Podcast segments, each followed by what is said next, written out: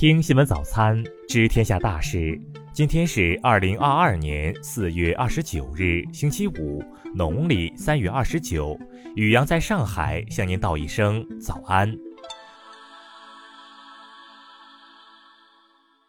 先来关注头条新闻。据九派新闻等报道，十九日、二十五日和二十六日，比亚迪位于长沙市的职工宿舍内，三名员工先后跳楼。有比亚迪员工表示，十九日跳楼者是一男一女，后两位则是男性，都是年轻员工。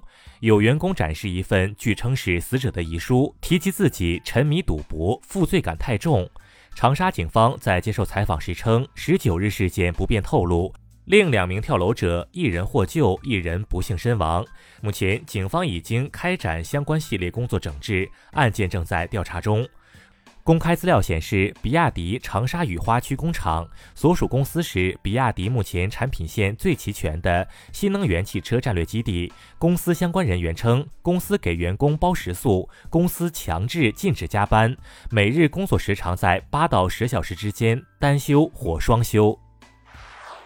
再来关注国内新闻，国家卫健委昨天通报，二十七日新增本土确诊病例一千四百九十四例，其中上海一千二百九十二例，新增无症状感染者九千七百九十一例，其中上海九千三百三十例。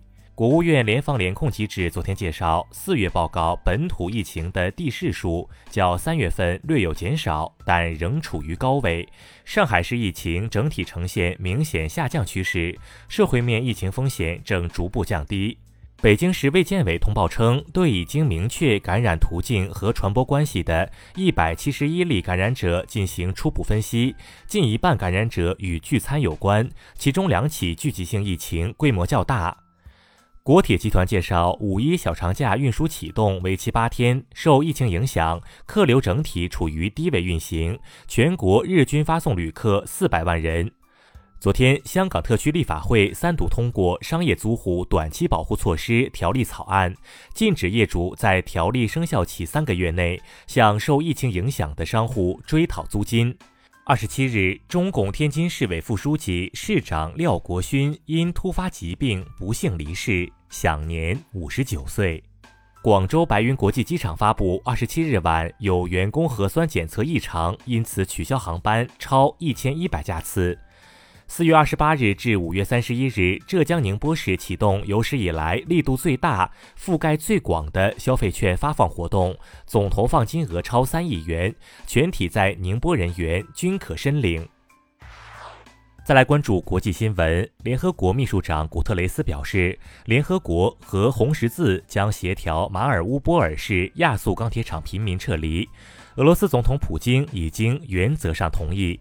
俄军在乌克兰赫尔松州成立的军民行政机构表示，赫尔松州重新回到乌克兰控制之下的可能性并不存在。三月十五日，俄国防部发布消息称，俄军已完全控制赫尔松州。国际原子能机构二十七日警告，欧洲最大的核电站乌克兰扎波罗热核电站目前的安全水平已经亮起红灯，情况令人担忧。二十七日，欧盟内部消息人士表示，欧盟计划通过那些准备用卢布支付俄罗斯天然气的国家，大幅购买俄天然气。俄媒称，欧盟此举或弥补天然气供应的短缺。二十七日，美国和俄罗斯交换囚犯，俄罗斯释放一名前美国海军陆战队员，以交换一名飞行员。美国官员表示，这次交换不是外交谈判的一部分，也不代表美国改变了对俄乌局势的态度。二十七日，法国总统马克龙胜选后首次公开露面时，一名抗议者向其投掷了番茄，不过番茄未砸中马克龙，而是砸中了其他选民。以色列媒体日前曝光，总理贝内特全家每月支出2.5万谢克尔公款用于外卖点餐。本内特27日宣布，虽然他认为自己的行为并不违规，但此后将自掏腰包支付全家伙食费。印尼总统佐科此前宣布，将从当地时间四月二十八日起禁止该国食用油和食用油原材料出口，以稳定印度国内食用油价格。有媒体指出，此举可能会进一步推高全球食品价格。再来关注社会民生新闻。八年前，河南漯河男子张山的儿子因与家人赌气出走，张山认为孩子在郑州，便在郑州打工八年寻找儿子。近日，支付宝查验亲属核酸检测报告显示，其儿子确实在郑州。他通过民警帮助，终于父子相见。湖南高院日前通报，曾经在薇娅直播间售卖的原米侵犯袁隆平的姓名权和肖像权，判决某农业公司立即停止不正当竞争行为，并赔偿隆平高科经济损失十万元。近日，有深圳网友称，家长进地铁站乘车，因随行婴儿无七十二小时核酸证明被拦。地铁人员接受采访时表示，乘坐市内地铁均需乘客出示七十二小时阴性证明。包括婴儿。二十八日下午，杭州高速发生四辆货车追尾事故，事故造成三人不幸死亡，两人受伤。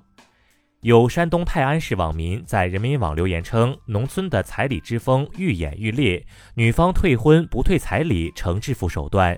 日前，当地政府回复称，如认为对方存在诈骗行为，建议通过法律途径维护合法权益。再来关注文化体育新闻，法网确认不会禁止俄罗斯和白俄罗斯球员参赛。两国球员如果夺冠，不会奏国歌。昨天，意大利多家媒体传出著名经纪人拉伊奥拉去世的消息，皇马在社交网站上表示了悼念。谁知很快，拉伊奥拉本人在社媒上辟谣，皇马随即删除了悼文。我国首座考古学科专题博物馆——陕西考古博物馆建成，昨天面向社会试运行。馆内首次展出上官婉儿的墓志等文物。中国演出行业协会发布报告：二零二一年市场总体经济规模三百三十五点八五亿元，同比增长百分之二十七点七六，与二零一九年同比降低百分之四十一点三一。